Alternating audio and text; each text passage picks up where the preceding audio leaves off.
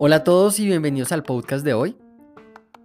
Dentro de la próxima hora vamos a estar compartiendo con una mujer maravillosa. Ella es emprendedora y el ícono del marketing millennial.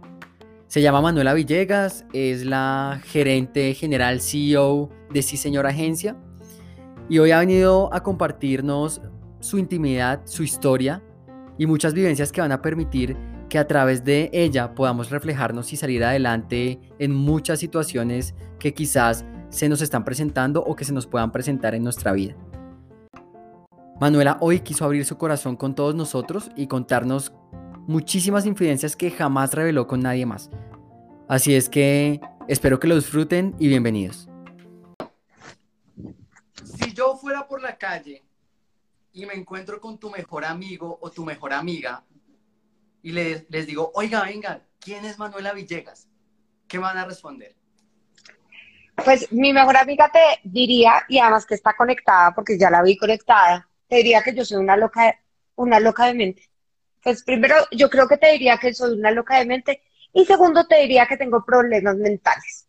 Para lo cual, ella se estaría muriendo de la risa y Ok. es un pático. Muy bien. Y si yo le pregunto a ella, ¿cómo se llama ella? Natalia, alias Pato. Natalia. Si le preguntamos a Pato, oye Pato, ¿cuáles son las tres características más importantes de Manuela? ¿Qué nos diría? Te diría que soy terca, te diría que soy disciplinada y te diría que soy muy mal geniada. Ay, eres ¡Ay, marginada. rencorosa! Y rencorosa. Ay, Dios mío. Bueno, ahora cuéntale un poco, por favor, a esta audiencia, porque aquí hay una audiencia, digamos, mixta, tuya y, y- y nuestra. Ahora sí, Manuela Villegas, ¿quién es Manuela Villegas? Yo soy una persona que quiere cambiar el mainstream de las empresas en Colombia, demostrando que un líder económico no tiene que ser el estereotipo básico del señor encorbatado, eh, decente, serio y responsable, que eh, al fin y al cabo no, sino que puede ser cualquier persona que decida que ser empresario no es por billetes, sino por propósito.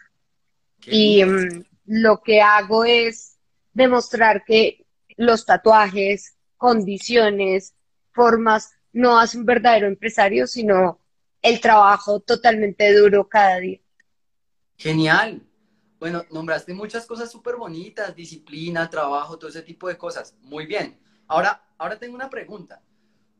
Bueno, tú eres emprendedora, tú, digamos, profesionalmente, ¿qué haces en este momento? Yo lo sé, muchos de, muchos lo saben y otros no, pero quiero ponerlos a todos en la misma página porque aquí arranca lo lindo.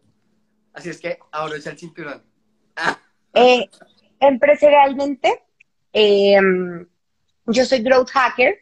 Eh, yo me dedico a hacer crecimientos aritméticos sobre las empresas que trabajo y esto lo hago desde la publicidad, la analítica, el mercadeo y la tecnología. Y todo esto nace porque hace 12 años que empecé mi carrera como publicista, pues la tecnología no era, era la creatividad. La creatividad desde el desarrollo efímero, desde el concepto que te hace que este verde te enamore. Ujú. Y no ese contexto que hay detrás, la tecnología con la cual tú estás en este momento conectado, la empatía que tienes con la otra persona para decirle un mensaje que, que te gusta, la forma. Y empecé a buscar muchísimas más variables porque tenía una insatisfacción con lo que había estudiado, porque no estaba de acuerdo. Y empecé a buscar referentes internacionales para ver qué podía ver, qué podía hacer, qué, qué, qué había en el mercado. Y empecé a estudiar como una demente y listo. Y llegué a, a esto que sí, señor, que lo tengo tatuado acá. Eh, que es mi orgullo, mi hijo, mi hijo putativo. eh, y trabajo en una agencia hermosa con cincuenta y pico de personas que son mi motor para, para cada día de mi vida. Este fue tu, tu primer emprendimiento. ¿Qué necesita uno para ser emprendedor acá? ¿Qué necesita uno para ser emprendedor? ser terco, ser necio, eh, tener un papá que lo quiera matar a uno, eh, no tener plata. Eso se necesita. Y, esto es muy chistoso porque pues no tener plata porque usted tiene que tener la insatisfacción de que no está recibiendo como lo mismo, entonces tiene que buscarse otros medios para, para poder ganar billete. Que en este momento a mí el billete ya me importa un pepín, o sea, pero, pero pues uno necesita billete, número uno. Número dos, que necesita ser terco, porque es que este, este camello es muy duro. Es muy duro. Y, em, y, pues si uno no es terco, uno no se levanta todos los días como vamos a, a mover esto. Y el tercero, ser disciplinado, porque hay días muy, muy, muy duros y hay días que uno no se quiere levantar. Y uno se tiene que levantar así, no le guste. ¿Te ha pasado en los últimos días que ha habido días que no te quieres levantar? Esta semana te ha, pasado, estamos ya jueves. Ahorita, ahorita me quería meter debajo de las cobijas, o sea, la cobija, como para que no digan que es mentira. Las cobijas me estaban, me estaban haciendo como, ven, no has dormido en tres días, ven, te amamos. Y yo, cobijas, no me hagan esto, no me hagan esto, no me hagan esto. Pero sí, sí me ha pasado y me pasa un montón. ¿Cuántas horas al día trabajas más o menos? Yo trabajo de cinco y media de la mañana a nueve y media de la noche. Sí. Eh, debería tener técnicas de productividad mejores. Tengo un gran defecto que es que soy muy kiki, entonces me gusta estar en todo, ver todo, auditar todo, lo cual es el principal error de un líder, porque uno tiene que delegar. Entonces, me paso mi vida revisando todo, teniendo todo, como todos los detalles para que esto se pueda dar. Por eso trabajo tanto, me concentro en cosas que no son, pero pues nada, uno, uno aprende todos los días. ya por lo menos okay. se mi defecto. Ok, ese es, tu, ese es tu defecto. Bueno, oye Manuela, ¿y tú has fracasado alguna vez en la vida? Sí, me he quebrado varias veces, me quebré. ¿Cómo es? Me quebré feo. Cuéntanos un poquito cuál ha sido el mayor fracaso de tu vida y por qué y qué sacaste de ahí.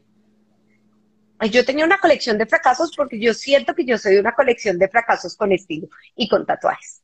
Entonces, como soy una colección de fracasos, em, saqué una aplicación que era de dating para salir de rumba y me tocó salirme cuando, cuando estaba como en su pico porque yo no estaba de acuerdo con mis, con mis socios eh, supuestamente fui country manager de una empresa española. No me pregunten qué es ser country manager porque todavía no sé. Pero pues fui country manager. Eh, me separé una vez, casi me caso otra vez. Eh, y soy, soy una muy mala madre de gatos. Esto con todo lo que les quiero decir es, he fracasado un millón de veces, pero pues todos los días me levanto con una sonrisa y digo, pues, marica, ya metí la pata una vez, ya, ya sigamos. Y, y por eso digo que tengo una colección de, de fracasos, porque los fracasos me han enseñado cómo caerme y como me han enseñado cómo caerme, me han podido hacer que las personas entiendan cómo no caerse y desde el ejemplo ver que, que las cosas se pueden hacer mejor, que podemos estar haciendo cosas mejores, pero pues que uno a veces mete la pata. Y si uno no se ofende con sus metidas de pata, todo bien. Manuela, ¿y cómo es un día tuyo? O sea, me dices, te levantas cinco y media, pero ¿qué? O sea, ¿esto es solo trabajo? ¿Trabajo 7 por 24? ¿Nada más? ¿Meditación? Porque te veo aquí con el tercer ojo, yoga, algo, no sé, pregunto. Bueno, yo me levanto a las cinco y media de la mañana, no todos los días me baño. A mí me parece un despropósito bañarse todos los días con, con el planeta. Me levanto, hago café, que, que, ahí, pues, en pandemia. Eh, hago café, eh, reviso correos por lo menos dos horas para tener como el día medianamente libre. Eh, me hago desayuno porque estoy en una dieta absurda porque yo creo que todos hemos sentido que nos hemos engordado en pandemia. Totalmente. Eh, entonces estoy en una dieta solo de proteína blanca, eh, que no como casi proteína, y verduras, solo verduras. Eliminé los dulces de mi vida y las ¿En serio? Felicitaciones. Ay, no, es horrible. Eh, y trabajo todo el día. Trabajo, trabajo, trabajo. Tengo por allí un balconcito. Entonces, cuando está haciendo solecito como hoy, me voy a trabajar al balcón. Eh, y a veces salgo a caminar al parque. Camino, camino, camino, camino. Y ya. Eso es mi rutina de lunes a viernes, de lunes a sábado. Los sábados a veces salgo a caminar muchísimo más, más largo. ¿Sí? Eh, y los domingos empiezo mi rutina laboral a las 4 de la tarde para que el lunes sea, sea completo, o sea, para que no sea un lunes, porque los lunes conmigo son un voltaje, o sea, es un voltaje todo el, eh, el lunes, cuando tú tienes un lunes conmigo, tú entiendes que es voltaje porque yo trabajo todo por chat de WhatsApp, monitoreo todo, todos los clientes tienen que tener tráfico, reviso que todos los tráficos estén completos, que todo el equipo haya mandado. Ahorita este fin de semana tengo que mandar informes de, de absolutamente todo. Sí. Entonces los lunes, además que es, un- es mi día favorito, ¿Es tu día favorito porque arranca o porque es tu día favorito? porque arranca. arranca y no se sabe cuándo termina. bueno, Manuela, ¿cuánto ti- ¿cuántos años, cuántos años tienes y señor? Eh, yo tengo 33, porque es- a mí me parece raro que las mujeres no digan la edad. Tengo la edad de Cristo. Eh, yo tengo 33, mi empresa tiene 6, Ajá. eh, tiene 6 años, eh, empezó siendo nada. Uno de mis ex me, me hizo la constitución empresarial, que se lo agradezco un montón, porque sin él, sin él pues no tendría papeles de la oficina. Eh, se iba a llamar Sí Señor o por obra y gracia del Espíritu Santo, pero pues por obra y gracia del Espíritu Santo no me dejaron, entonces se quedó Sí Señor. Eh, siempre ha sido un sombrerito, siempre ha sido como un sombrerito. ¿Qué Y en este significa el momento sombrero? ¿Qué significa el sombrero? Sí Señor. Ah, ¿cómo? Mm. Ok. Y, mm, y pues nada, trabajamos un montón. Eh, en esta empresa no hay nada escrito, o sea, no hay nada de parámetros, los cargos me los invento yo, eh, con ayuda de la persona que lo, que lo va a ejecutar. Eh, tratamos que, que fuéramos co-creando absolutamente todo. Por eso, digamos que los cargos en sí, señor, pues no se pueden replicar en otras empresas. Hay como homónimos, pero pues tratamos de, de hacerlos como todos a la medida. Eh, ahorita estoy rodeada de gente mucho más senior que me ayudan a plasmar mucho mejor mis ideas, porque antes yo tengo muy buenas ideas, pero pues no tengo ni idea de ejecutarlas, pero, y, y yo cojo y se los mando hacia la gente. Y es como una granada, y te Sí. explotó la granada y tú no sabes qué tienes que hacer. Y yo asumo que las personas eh, lo saben, pero en realidad como que, que nadie sabe porque yo ni siquiera sé. Pero pues ahí vamos aprendiendo. O sea, yo lo que siempre he dicho es, todo lo vamos aprendiendo, todo, porque pues yo no tengo ni idea de manejar nada. Entonces, como usted está aprendiendo a ser community manager o growth manager, eh, yo estoy aprendiendo a ser líder. Entonces, pues miremos cómo lo podemos hacer los dos. Yo aprendo los dos y cada vez que tenemos como un regaño o una llamada de atención, yo trato de estar muy brava, porque normalmente soy histérica, pero terminar el regaño con, como, como cuando uno, los papás los regañaban, que los regañaban pero al final le decían lo quiero mucho.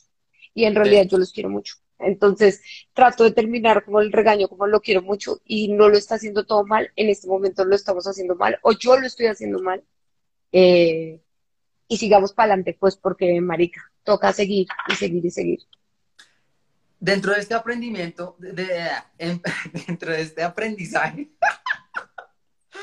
dentro de este aprendizaje, aprendimiento, ¿no? dentro de este aprendizaje, ¿cuáles son los- las tres cosas, o bueno, no tres, o lo que más destaques de ser líder, de ser un líder destacado?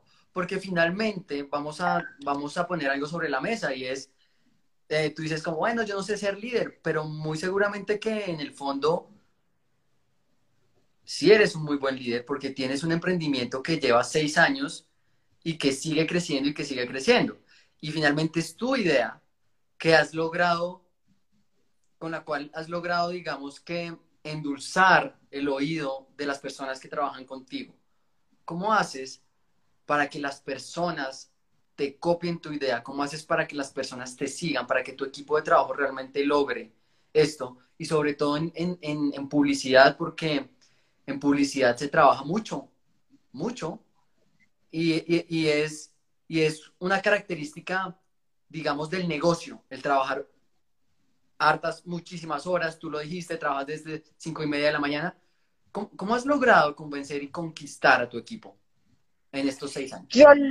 Yo lo que creo es, como, como me presenté al inicio, para el que no vio, yo quiero cambiar el mainstream empresarial en Colombia. ¿Y cómo, cómo voy a cambiar el mainstream empresarial en Colombia o ese típico eh, jefe acartonado, millonario, etcétera, con trabajo? Y mm, parte de lo que yo trato de transmitirle a las personas es, si yo estoy en una posición de mando, es porque voy a trabajar el cuádruple de lo que usted está trabajando.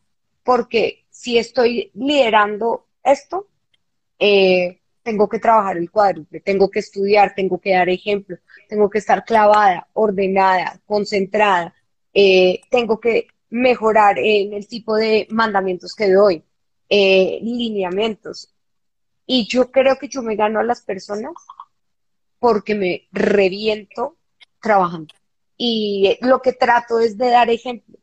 Y de dar ejemplo porque cuando yo estaba peque, pues mis jefes no trabajaban casi, entonces llegaban como a las 10 de la mañana y estos manes ya se lo ganaban toda y uno se, uno se mataba por, por ese ideal de compañía y yo siento que el ideal de compañía es los seres humanos que están ahí y como son los seres humanos que están ahí, pues yo tengo que dar ejemplo que trabajo más que ellos. Y que si trasnochan, trasnochamos todos. Si madrugamos, madrugamos todos. O sea, o todos en la cama o todos en el suelo. Y como yo soy yo fui deportista de alto rendimiento, eh, cuando tú tienes un equipo, pues por más que mi deporte era solo, cuando tú tienes un equipo, son todos, todo. Y yo creo que así debe ser una compañía. Todos, todo. Entonces, todos llegamos a la misma hora, todos tenemos las mismas reglas, todos tenemos unas concesiones de acuerdo a nuestra personalidad, porque porque uno tiene que entender que las personalidades son de otros y uno se estila de otros, pero pues o todos estamos mal o todos estamos bien, o todos celebramos o todos lloramos. Y, y siento que eso debe estar como, como, como desde mí, como desde el ejemplo, para que yo no, para que la gente no sienta lo que yo sentí cuando yo era chiquita que era que, mi jefe llegaba a las 10 de la mañana, encorbatado, divino de la muerte, porque era, era hermoso. Y, y yo era una gordita fea que llegaba a las 7 de la mañana porque tenía que trabajar. No, todos somos hermosos, todos trabajamos, todos nos matamos. Y, y yo no quiero hacer sentir mal, aunque a veces lo hago, porque soy demasiado exigente, yo no quiero hacer sentir mal a nadie en el ámbito laboral. Eso es más o menos lo que busco dentro de mi estilo de liderazgo. ¿Cómo, cómo, llega, ¿Cómo llega una vaina como eh, el amigo famoso que empieza por SEO y termina en BIT? ¿Cómo, cómo afecta porque el COVID, COVID, COVID? Ah, ah, ah, el amigo, el amigo del virus. Eh, el, el, el, amigo, sí, el que, que, tiene más de dos millones más seguidores que Cristiano Ronaldo en menos de cuatro meses. ¿Cómo, ¿Cómo un líder porque eso es crisis, ¿no? Y es crisis, pues digamos, salida de los cabellos que, por ejemplo, ya no tengo, pero es una cosa que nadie se esperaba. Y es algo que un líder, nadie, nadie estaba preparado, pero como un líder llega a motivar y a convencer a su equipo de seguir en el mood y convencerlos y decirles como, oiga, bueno, esto es, pero hay que seguir, la vida continúa, etcétera. ¿Cuál es esa estrategia que tú como líder adoptaste en ese momento, innovaste seguramente que tuviste que hacer, sacar del sombrero de ese señor muchísimos conejos, pues, o no sé, pero cuéntanos un poquito cómo hiciste para, primero, enfrentar ese momento tú contigo y para poder estar lista y contarle al equipo, vamos adelante. Bueno, yo fui una de las primeras agencias que les dijo a todo el mundo, se me largan para la casa y se quedan en la casa. Y esta decisión la tomé porque tengo un equipo gerencial brutal. O sea, estos manes son el hit del momento. Entonces nosotros tomamos la decisión supremamente rápida y además como yo soy enferma crónica, entonces tomamos la decisión muy rápido y mandamos todo el mundo para la casa. Sí. Las primeras semanas como tratándonos de ubicar, yo estaba como muy tranquila hasta que mi, mi, mi Venture Capital, mi líder, me dijo, tenemos que coger la caja y nos tenemos que contraer. Y yo, ok, nos tenemos que contraer, tienes que bajar el salario de todo el mundo, tienes que hacer no sé qué, tienes que, te van a bajar los, los fees, te van a bajar un montón de que cosas. Bajes la cámara, que bajes la cámara un poquito para, que, para que te podamos ver completo de la carita, por favor. Eso. Listo. Si se cae, perdón. Eh, entonces, pues me tenía que contraer y yo lo que hice fue llamar a toda mi agencia Sí. y decir, bueno, nos vamos a contraer, necesito que me presten plata, pero pues el ejemplo es base de todo. Entonces yo me quité mi salario y soy una felizmente mantenida. Eh, me quité mi salario para que nadie más tuviera que sufrir por mi culpa. O sea, que por la pandemia tuvieran que sufrir por las decisiones empresariales que tengan. Entonces me bajé todo el salario. Yo no, en este momento no tengo salario. Sí. Eh, no pago absolutamente nada. Eh, soy una feliz, feliz abanderada de mis padres, eh, de mis padres, de mis amigos, de todo. De Carulla, ¿no? ¿No? De Carulla, ya, ya, ya no robo en Carulla, ya soy una persona y no puedo robar en Carulla porque no puedo Ahorita salir. contamos esa historia que es divina, la tengo para más adelante. Muy Porque no podemos salir, pero pues si no, estaría. No, no, no, Carulla, Carulla, estoy en licitación de Carulla, por favor, no oigan esto.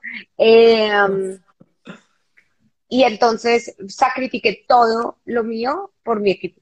Entonces, hay una, hay, hay varios podcasts de Diana Uribe, que yo amo la, a Diana Uribe, pero había un podcast que estaba hablando de la historia chilena y de la, de la primavera chilena y estaba diciendo que, que los empresarios estaban hablando pues por todo el contexto empresarial y ustedes saben que por qué no se van, no se van del país los industriales y todo eso. Sí, sí, sí. Y una de las feministas que estaba ahí estaba diciendo que por qué el gobierno estaba pidiendo que salvaran a las empresas. Y yo en ese momento tuve como ese momento de introspección. Yo decía, ¿por qué estos chinos se me van a salvar a mí? Y lo que hice fue, yo me voy a matar por estos chinos. Estos chinos necesitan plata, necesitan vivienda, necesitan todo. Pues yo lo que voy a hacer es matarme por ellos. Yo no necesito plata, yo no necesito absolutamente nada, ellos sí lo necesitan. Corté el chorro y me contraje así, sacrificándome a mí. Eh, sacrificar ganancias de los años pasados, de todo eso. Yo igual no me gasto la plata, o sea, yo tengo un apartamentico, yo con este apartamentico voy, voy feliz y, y listo. Y eso hice, dar ejemplo. Y como que el COVID sí fue horrible, me dio una úlcera, he estado tres veces hospitalizada, el que me conoce sabe que he estado súper enferma, el que me conoce sabe que me tienen que operar, que me quiero quitar un ovario, que, que un montón de cosas. Pero, parce, esta, es- esta crisis ha sido buenísima, me reconcilié con mis peluches, estoy en mi casa, eh, no estoy enferma, no tengo COVID, eh, y todo lo que tengo que agradecerles a la vida, o sea, yo soy una de buenas. Entonces, pues, parce, eh, co- como, como le diría a mis amigas, todo lo rico, todo lo rico ha pasado. Yo, yo aprendí a vivir sin dinero y, vivir sin dinero es una cosa tan maravillosa. Porque yo no me preocupo porque no tengo un peso. Alguien me tiene que salvar la vida y alguien me tiene que sacrificar por mí. Yo no sé qué voy a hacer. Y entonces así vivo mi vida de, de post-COVID. Me, quiero ir ya para España. Eh, tengo como un viaje ya como, como súper planeado. Tengo un par de negocios allá y me quiero, quiero, quiero que abran fronteras para irme, pero, pero pues esa es mi vida y ese es el COVID. Y antes nos ha ido bien. Perfecto. ¿Y el equipo cómo lo tomó? Es decir, bueno, no sé, ahorita no sé si están enterando en este momento o tú fuiste No, ellos saben todo. Yo, yo, o sea, yo lo digo todo. Yo llamo a la reunión y digo y me pongo a llorar, les pido plata prestada, les digo que, que no me va a pagar y el que me conoce sabe que es verdad y yo lloro delante de mi equipo porque también me sabe a, eh, los jefes que son súper serios y decir todo está controlado, tenemos controlado el COVID, tenemos controlada la empresa. No, yo no tengo controlado absolutamente nada. Como no tengo controlado absolutamente nada, me siento a llorar en la reunión de- con, con, con mi equipo. Y también, y si estoy en una reunión y también me dan el pago, también lloro. No hay ningún problema. Yo sí no le veo ningún problema a la llorada. Ok, ok. bueno, pero ¿y cómo, cómo, cómo es ese tema? A ver, ¿cómo es ese tema emocional del líder? Aparte tú eres súper auténtica, ¿no? Pero tú dices, no, yo lloro, yo etcétera. Entendería, o sea, que entre más transparente, más le copian al líder. Y también lo tomo basado en el ejemplo que acabas de decir, como, no, pues hay jefes que dicen, no, lo tengo todo controlado, etcétera. Y yo sí soy muy abierta, dices. ¿Crees que el líder entonces está cambiando esa faceta que algunos vivimos donde los jefes decían, no, eso tranquilo, no se preocupen, eso... Y a los tres, cuatro días, pues reventón, sacaron a 50 personas, etcétera. ¿Cómo sería la parte emocional de un líder en medio de la crisis? Pues yo creo que todos los líderes en época de crisis, pues les pasó lo mismo que yo, como úlcera, un, un ataque de estrés, unos, un par de kilos más, unos, unos seis kilos más. Yo creo que todos vivimos eso. Hay la forma en que la comunicas a la gente. Como, como yo ultra comunico todo porque es parte de mi generación y es parte de mi estilo, pues por eso yo lloro y de todo. Hay jefes que, que su estilo de liderazgo es tragárselo todo y ya no es una úlcera, sino dos úlceras y 20 kilos. Eh, cada uno hace como, como quiera. Yo lo que creo es que nosotros tenemos que estar abiertos a la vulnerabilidad, a saber que somos vulnerables y que, digamos, a mí me insultan en LinkedIn y me pongo a llorar una semana.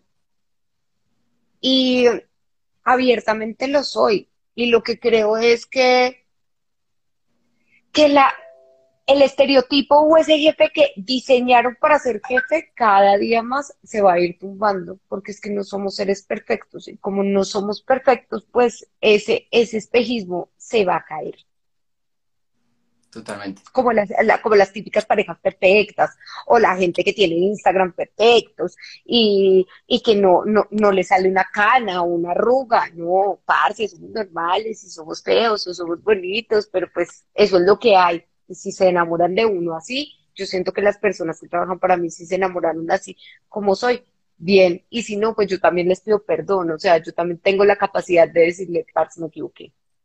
Y me pasa un montón. Ok, ok. Bueno, ¿cuántas personas están trabajando en Sí Señor? ¿Dijiste que 50 más o menos? 50 y pico. 50 y pico. ¿Cómo es para liderar 50 y pico? Es decir, porque cada son 50 y pico más tu mundo, o sea, son 50 y pico de mundos más el tuyo, ¿no? Y cada uno tiene su entorno, cada uno tiene sus cositas, ¿no? Y cómo es llegarle a las 50 y pico de cositas de tu equipo, o cómo es, cómo es ese liderar a tantas personas de manera específica, porque digamos que uno de los aspectos del liderazgo que dicen los cánones, los cánones son, usted a cada uno lo trata dependiendo cómo es cada persona. Si a este le gustan los chocolates, trátelo con chocolates. Si a este le gustan los dulces, trátelo con dulces. ¿Cómo maneja uno esa vaina? ¿O cómo es la manera en que, en que un líder como tú lo hace para orquestar la vuelta? Mando muchos picos, me comunico por WhatsApp, eh, tengo buenos memes, tengo muy buenos stickers, gracias al que me ha mandado stickers, robo buenos stickers, tiro muchos picos, pido el favor, a veces no saludo, que eso, eso es una cosa que estoy trabajando en mi mindset. Eh, y nada, trato de decirle que un mi amor, que un mi vida, ayúdeme en una, en una cosa, pues porque estamos para ayudarnos. Y también trato de que sea al revés, porque yo pido muchos favores y pido mucha ayuda como jefe, pero cuando a mí alguien me pide ayuda, también. O sea, full concentrada, ¿qué necesita? No, necesito esto, esto, esto y esto, fresco, ya se lo gestiono. Llamo a este, llamo a este, paro todo. Entonces, si a mí alguien me pide un favor, podemos estar ya en esta reunión los dos y alguien me está pidiendo un favor y yo te digo, espéreme dos segundos que mi equipo me necesita, soluciono el coso, llamo, hago toda la gestión porque soy muy buena gestionando, desordeno cualquier proceso porque soy innovación, entonces soy un mierdero, pero puedo gestionar muy rápido. Y como gestiono muy rápido, eh, soluciono los problemas súper fácil, entonces quedo como una princesa y eso siempre me ha gustado. o sea, que más o menos como que atiendes, que el, o sea, lo que haces es que arropas a tu equipo en el momento en que lo necesita y de esa manera ellos se, se compenetran contigo y dicen como, bueno, apoyemos a la líder, etcétera, algo así. Sí, eh, mi mayor, mi mayor fuente de inspiración de líder, no me gusta el fútbol, pero es Maradona. y les voy a explicar por qué. Cuando yo estaba muy chiquita, pues mi papá sí le gustaba el fútbol, a mí no me gusta el fútbol, pero siempre me dijo, mira a Maradona, Maradona coge y se echa todo el equipo encima y soluciona el partido. A costa de su vida, a costa de su drogadicción, o sea, todo, a mí no me importa. Pero lo que me acuerdo más de mi papá mostrándome era ese man se echa el equipo encima y solucionó el equipo a punta de talento y a punta de compañerismo. Échese a todo el mundo encima. Y eso es lo que yo intento hacer. Me echo todo el mundo encima y yo tengo un par de talentos y, un par de, de haces bajo la manga y con eso, pum, lo saco y todo mi equipo queda bien y yo quedo bien y es, y es un trabajo de equipo.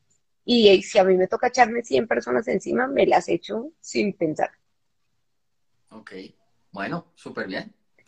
Está, estamos, estamos ya en estos últimos minutos hablando, en estos minutos, no últimos, porque este es un nuevo live, no mentiras. Hemos venido hablando de liderazgo, pero bueno, ya yo quiero, yo quiero entender, a ver, tu, tu emprendimiento lleva seis años. ¿Tú consideras que, que, sí, señor, es sostenible? Sí, cada vez más con, esta, con, con, el comité de gerencia que tenemos, eh, somos mucho más sostenibles, con, con el entendimiento que últimamente estamos teniendo, somos mejores. Hace poco me llamó uno de mis, de mis jefes, porque pues yo tengo capital, y me dio un buen regaño. Yo tengo, yo tengo dos, dos de mis jefes, dos como de, de, de, mis papás, Venture Capital, no son papás, pero pues son mentores. Y los dos me, me querían a su estilo, eh, hay uno que, no me hablaba tanto y me metió un regaño también metido que siento que me hizo mejor persona.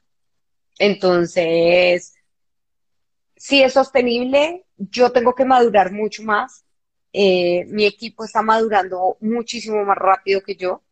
Eh, yo he optado por meterme en papel periódico y ponerme encima de la nevera para ver si termino de germinar con un gran aguacate. pero sí, sí es sostenible, sí es manejable sí es franquiciable y sí se va a volver una SaaS, eh, que es como nuestro futuro. ¿Cómo volver sostenible un emprendimiento en Colombia? A punta de sangre, sudor y calor, eh, a punta de trabajo, a punta de trabajo, a punta de aprender, a punta de saber cómo cobrar, cuánto cobrar, tener concesiones con los clientes, entender el dolor del cliente, cobrar bien, tener una buena parte financiera, tener un buen abogado, hacer amigos, decir que no, decir que sí y cumplir sus palabras. O sea, hay tres, tres palabras que me enseñó don Rodolfo. Don Rodolfo era mi abuelo y fue la persona más importante a mí. Y se llama honor, gloria y respeto. Si uno es honorable, si uno busca la gloria del equipo y si uno tiene respeto, tiene ese fundamento ideológico con base teórica que uno necesita para que las personas se monten en un bus con usted. Y que no sea solo por billete, pues porque ya dijimos que el billete no importa. Ya dijimos que el billete pasa en segundo plano. Bueno, ¿tiene algo que ver la pasión con que sea sostenible? Sí, señor. O sea. Más allá de la pasión es la dedicación. Pues uno se tiene que enamorar del problema y tiene que entender el problema y tiene que ver de todo pero la pasión dura poco. Entonces uno tiene que ser totalmente disciplinado o para que uno le dure en el tiempo o para sostener absolutamente todo. Entonces sí, la pasión es súper chévere porque te libera el cerebro lleno de endorfinas y tú estás enamorado y tú estás teniendo todo ese sentimiento, ese suspiro que cuando uno ve a alguien visita ese mismo, pero la única forma de hacer que eso se mantenga es con, con dedicación con dedicación y con disciplina. Sí. ¿Cuál es, el, ¿Cuál es el factor que más te ha costado implementar en el tema de disciplina? ¿qué es lo que más te ha costado? ¿Cuál es el hábito que más te ha costado durante estos años? O bueno, el más, pues, hagamos un podio. El, el ganador, el segundo lugar, el tercer lugar, de los hábitos que más te ha costado y que tú, tú sabes que han, a ver, para explicar un poco, tú sabías que hay, digamos que tú empiezas tu organización y empiezas a, detectar algunas cosas que debes mejorar y algunos hábitos que muy seguramente empezaste a construir, ¿sí? Y que en ese camino entendiste que irían a ser sostenibles así, Señor. ¿Sí me sigues? ¿Cuáles fueron los, cuáles fueron los más, los tres más fuertes que tuviste como, uy, bueno, ahora lo hago, pero jamás en la vida me imaginé que yo llegara a hacer esto, o me costó un montón, o lo tengo, pero ahora igual necesito seguirlo perfeccionando? El primero fue dejar el alcohol. Yo nunca pensé que fuera a dejar el alcohol. Yo amaba tomar. Y además era un ser tan borracho, tan chévere.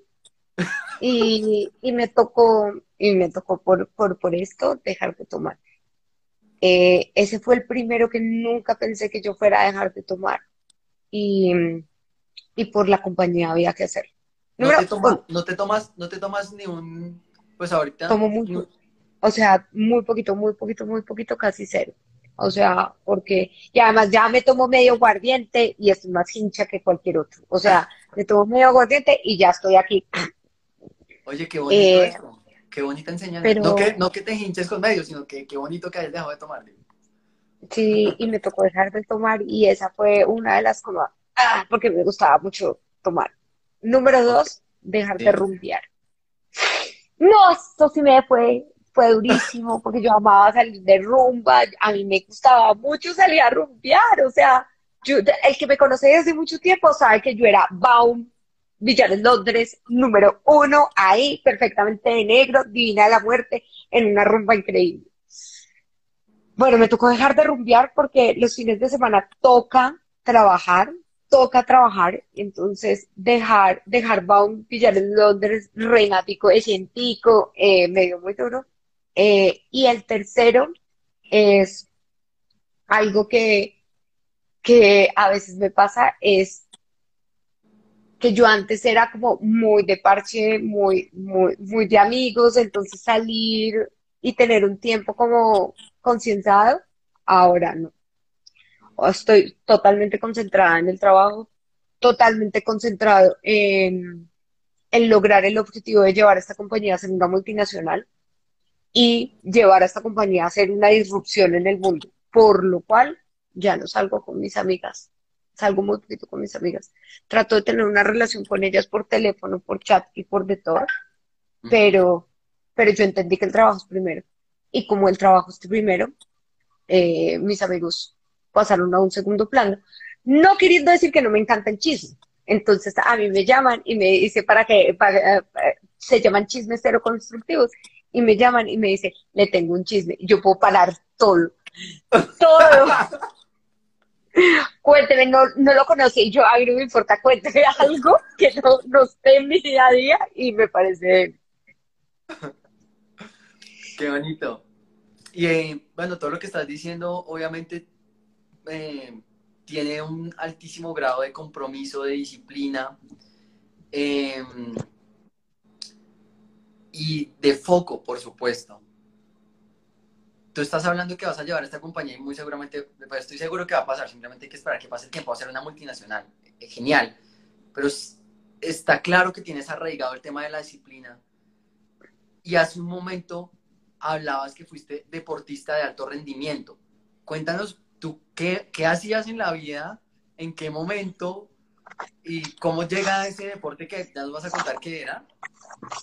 Eh, ya les ahí estás, ahí estás buscando algo. Eh, Estoy buscando la, la, foto, o sea, la, evidencia. Si no hay foto, no hay evidencia.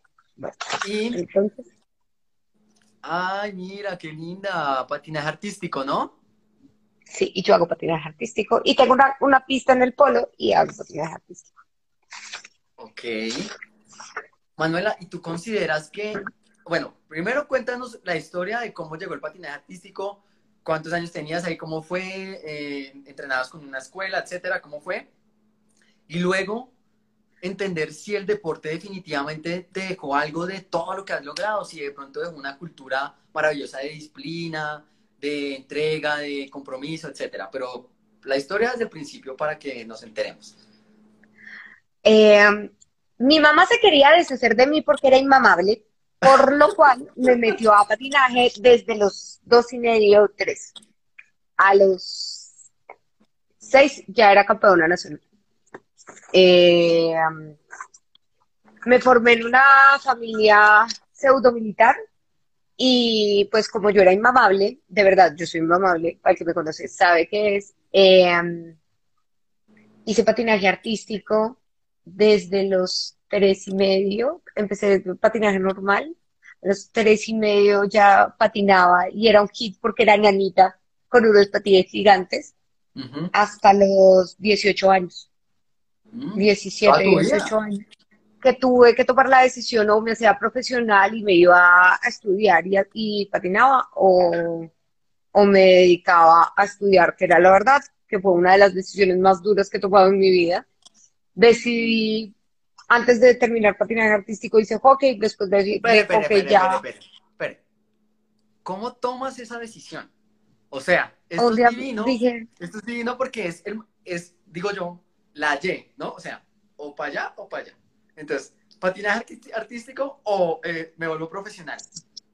¿Qué pasó en tu vida para tomar esa decisión? ¿Cuáles fueron los factores que determinaron coger para la derecha o para la izquierda? ¿Y cómo jugó en ese momento tu familia alrededor de la decisión? Yo sentí que si me quedaba haciendo netamente deporte, cultura del deporte, no iba a explotar el potencial de mi cerebro. Y por eso decidí estudiar una carrera convencional. Ok. Eh, no me arrepiento de absolutamente nada. En este momento, cuando, cuando volví a retomar mi, mi carrera de patinaje hace un año, me pareció maravilloso porque fue un escape divino y volver a retomar mis patines de cuatro ruedas con trucita y con todo me pareció súper chévere. Pero yo decidí privilegiar mi cerebro antes de mi cuerpo, Sí. que no está mal. No, está perfecto. Y, y empecé a estudiar y ahí me di cuenta que la disciplina que tenía del patinaje artístico de entrenar, porque yo entrenaba, yo, mi colegio era de 7 a 12 y de 2 y media a 5. Entonces yo entrenaba de 5 a 6 y media de la mañana, me bañaba como un tiro y llegaba al colegio y, ent- y entrenaba de 5 y media a 8 de la noche. Entonces por eso es que ven que yo toda la vida he sido así de disciplinada. Eh, y eso lo mantengo. En, en la universidad también como que mantuve eso y en este momento soy el vivo reflejo de una niña de tres años que entrenaba más que todo el mundo. Y entonces, Esa fue como disyuntiva dura. Dura, pero la tomé en 10 minutos. O sea, listo, me voy para la universidad y chao. ¿y la familia qué, qué pensaba del patinaje? ¿Qué pensaba? O sea, ¿te apoyaron o dijeron, no, venga, tiene más talento para patinar? O lo que usted decía Les está bien. Lo que usted decía está bien. Yo quería ser filósofa pura y estudiar lenguas muertas. Yo quería estudiar latín, arameo, etcétera. Y eso si no me dejaron. Haga lo que quiera con su vida, pero pues siempre había un signo de pesos en mi casa, así. Haga lo que quiera, pero no vaya a estudiar filosofía. Además que yo quería filosofía antigua, presocrático, Sócrates, Aristóteles, divino. Yo, yo quería ser Diana Uribe flaca y pues no puede ser Diana Uribe flaca, pero pues escucho a Diana Uribe.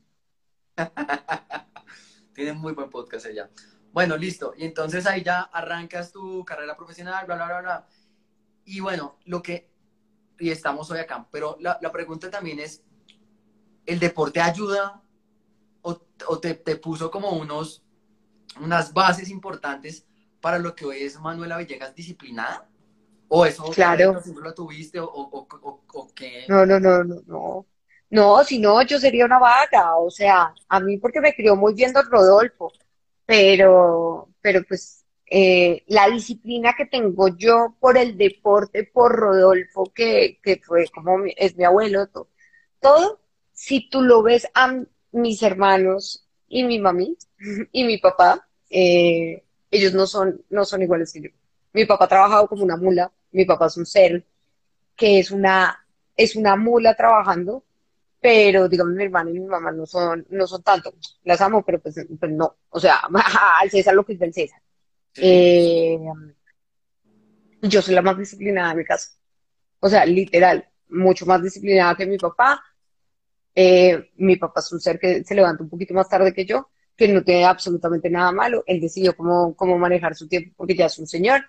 Eh, pero yo soy igualita a Rodolfo. O sea, yo, desde que me crié, eh, Rodolfo y yo éramos a las 5 de la, a las 5 de la mañana como, boom, ¿qué hay que hacer? ¿Cómo estamos? No sé qué, bla, bla, bla, mueva, no sé qué, va, vamos a caminar, vamos a hacer de todo. Y eso lo mantengo en este momento para absolutamente todo. Genial, perfecto. Pues bueno, está súper bien.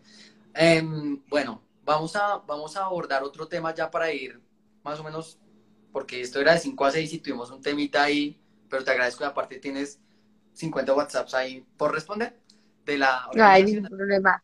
Todos, todos están como controlados. Sí, todos ahí están controlados. bueno, perfecto. Listo. Entonces, ¿cuál ha sido el momento más difícil de tu vida? Uf, he tenido tres o cuatro. Eh, Lindo si y cómo lo superaste. Yo he estado varias veces enferma, muy enferma, muy, muy, muy, muy enferma, porque yo, qué pena por lo que voy a decir, eh, yo soy muy marica, y marica es toda frágil, toda, entonces a mí una gripa me, me vuelve nada. Mis momentos más duros. Uno, cuando me descubrieron mi primera enfermedad, que yo dije, me voy a morir. ¿Cuántos años tienes? Y eso, 20. Eh, y dije, me voy a morir. O sea, nadie supera esta enfermedad. Me voy a morir. O sea, ¿quién a los 20 se enferma así? Y estuve como 15 minutos, como súper triste.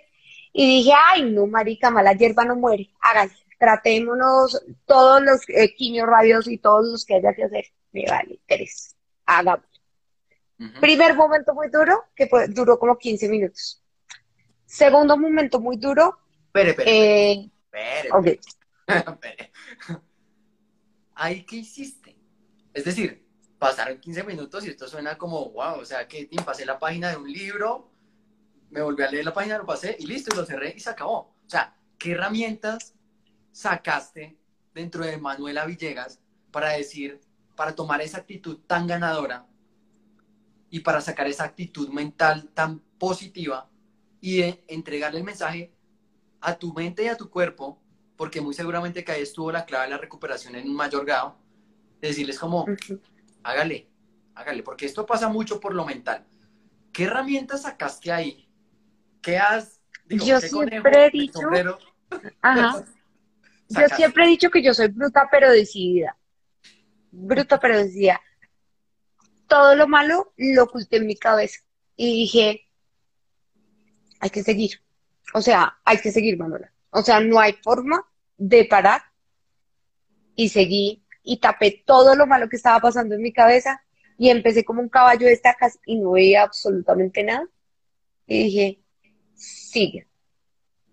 Y seguí, me despisté, empecé a estudiar, a trabajar, absorber otro tipo de cosas y cada vez que estaba muy mal, decía, no, no, no, no, no, yo no estoy muy mal. Ay, te- te- tengo, tengo peores problemas que este, que es todavía más chistoso. Entonces, siempre decía, tengo peores problemas y listo. Eh, y tapaba como, como cuando uno quiere tapar el sol con cinco dedos, que a uno le brota, no que importa, hay que seguir. Entonces, eso, eso es lo que hice. Muy bien, o sea, eso es como básicamente cambiabas el foco, ¿no? O sea, como que el problema se presentaba, No lo miro. que era cambiar el foco y decir como, ay, a ver, esto es un problemita y sigo. Qué bonito, Ese fue el primero. qué bonito. El segundo, Ajá. eh, esto es una infidencia súper grande que voy a contar. Eh, Eh. yo tuve un novio que me destrozó la cara a golpes. Oh my God. Y, y el segundo momento más duro de mi vida fue ver que la persona que yo amaba me pegó. pero no fue eso como, como el contexto de que me pegara porque me quebré este hueso y me hizo un montón de cosas que no vamos a entrar en detalles, sino el contexto que eso fue de menos a más. Y aquí le digo a cualquier chica que le haya pegado el marido, el novio, la novia, el gato o el perro. Eso no fue de un momento, fue un momento que vino hace mucho tiempo. Y cuando uno tiene violencia doméstica en la casa, uno tiene que tener la autodisciplina de no caer en la luna de miel. Porque esa persona fue culpable, pero yo también fui culpable porque lo permití. Entonces acá les quiero decir como cosas como súper básicas. Yo lo permití y yo fui viendo cómo eso iba creciendo y cómo fue creciendo, yo lo permití. Y cuando llegué a medicina legal, a mí una chica me dijo, qué lástima que tú a ti te va a seguir pasando esto. Entonces yo le pregunté, ¿por qué? ¿No te apiadas de mí que estoy destruida con los dos negros y con... No, no, porque tú vas a seguir ahí, porque él te va a pedir perdón y tú vas a tener una luna de miel. Y ya. Y el momento, ese fue el peor momento de mi vida. El peor, peor que estar enferma, peor que metástasis, peor que todo. Pero fue el mejor momento de mi vida.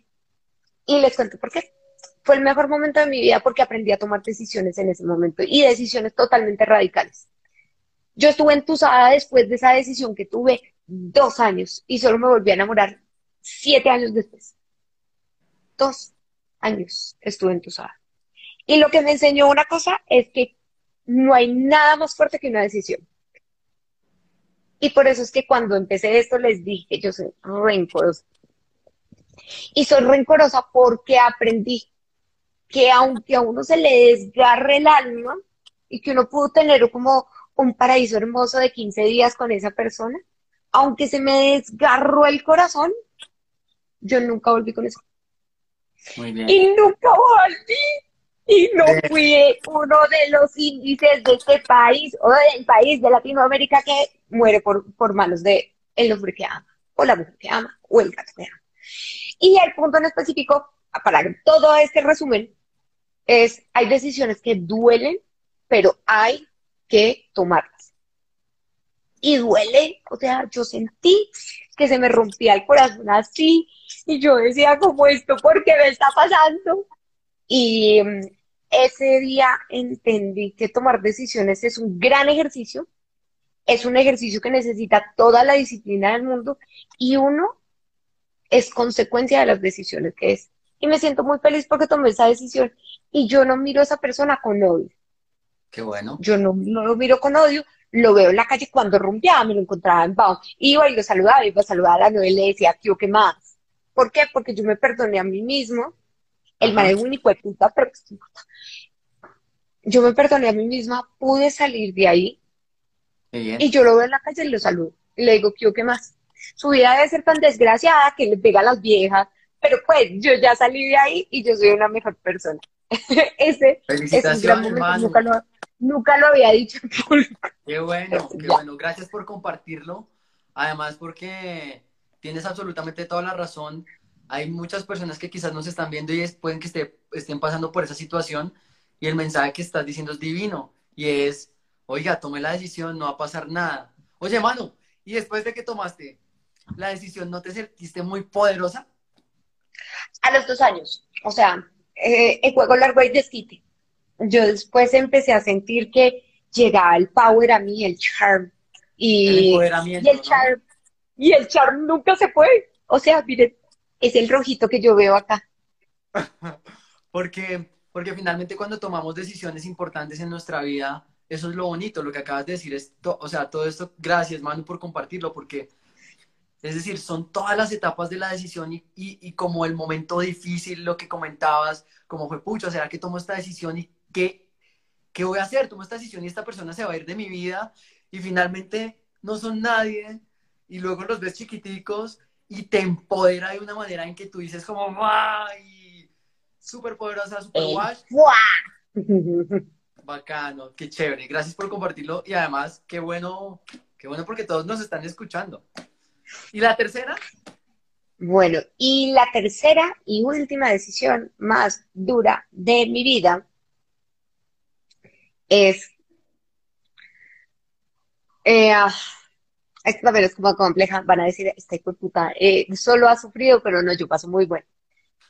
Eh, mi relación con mi mamá es muy dura, muy, pero muy, muy, muy, muy, muy dura, porque ella se fue cuando yo tenía, cuando yo era pequeña. Y, y yo no me la llevo bien con él.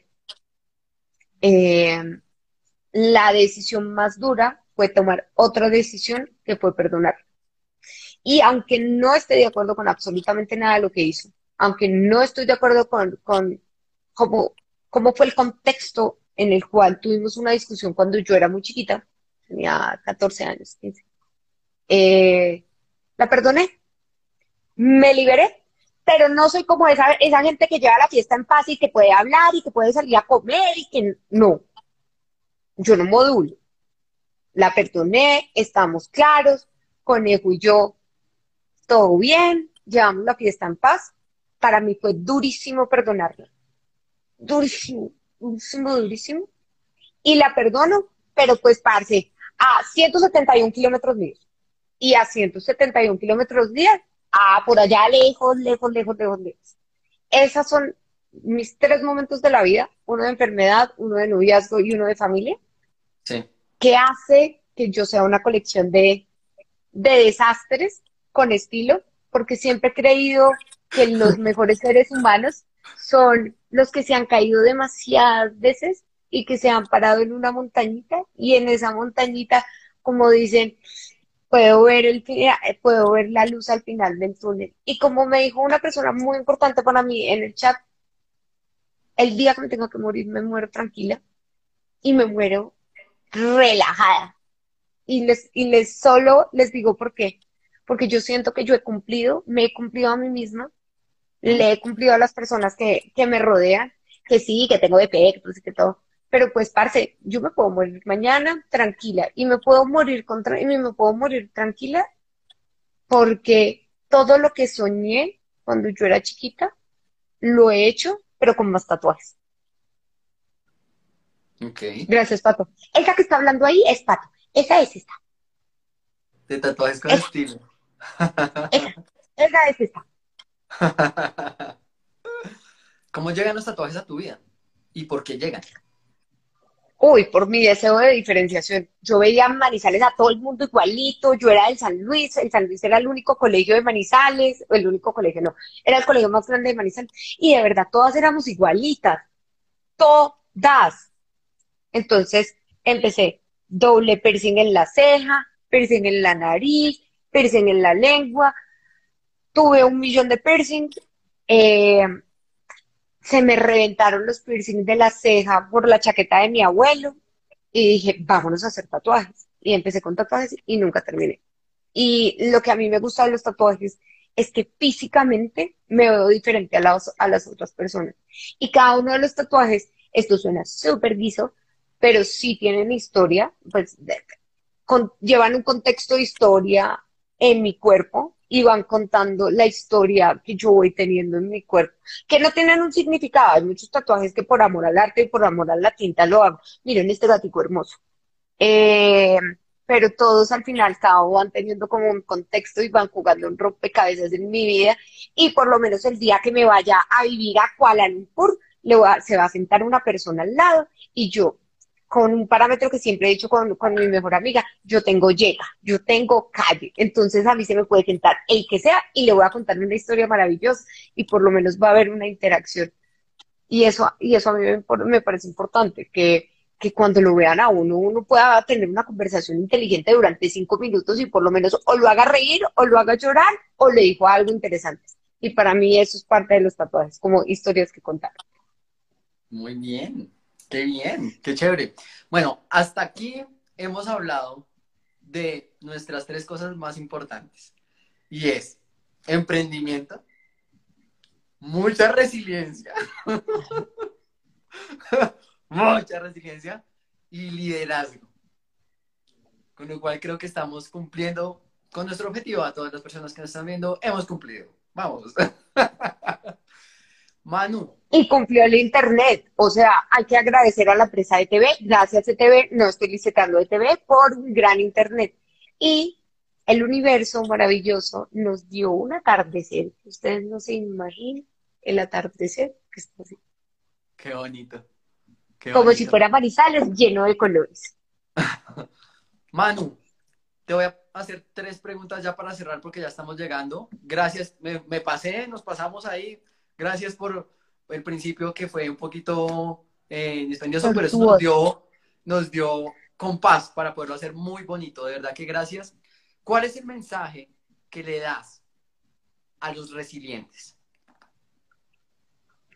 El mensaje es, así hayan días duros, para el resiliente y el no resiliente, así hayan días duros, uno tiene que sacar fuerzas de donde no hay y tiene que seguir.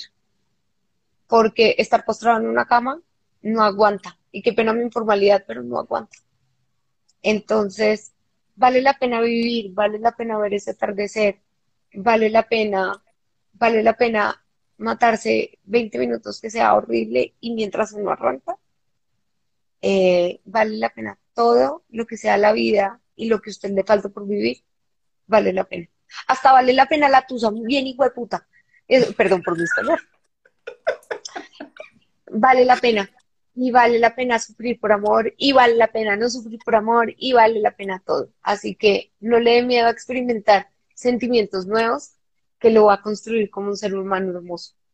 Divina, divina hermosura. Un mensaje para los líderes.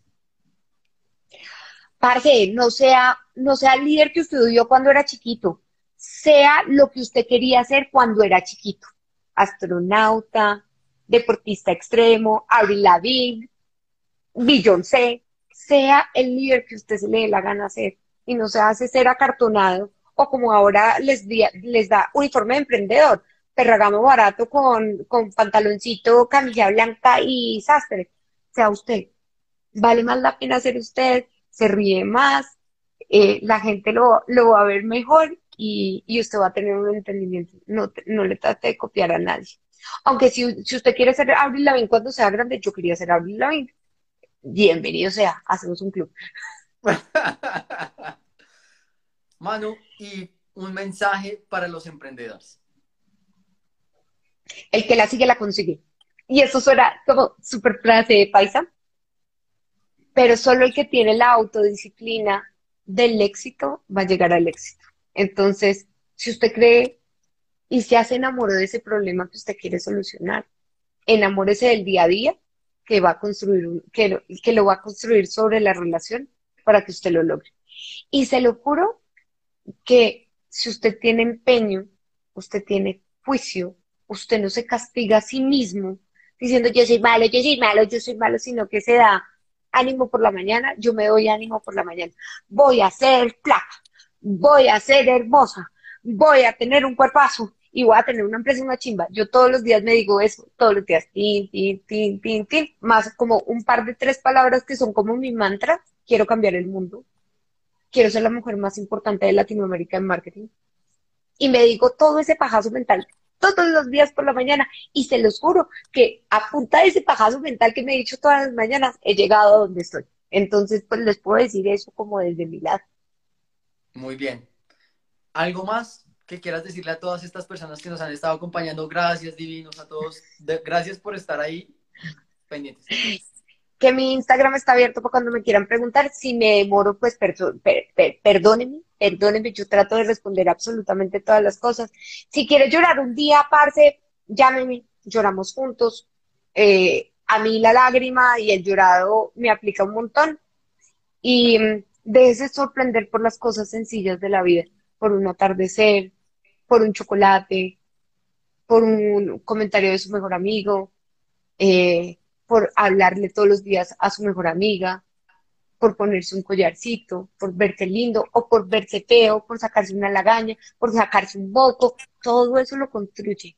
Y, entender que la singularidad de los actos cotidianos que hacen la vida hacen que el desarrollo conceptual sea un poco más hermoso. Entonces, lea, oiga, oiga reggaetón, lea Diana, eh, oiga reggaetón, vea Diana Uribe, haga todo porque hasta el reggaetón más sucio de trap latino le va a enseñar.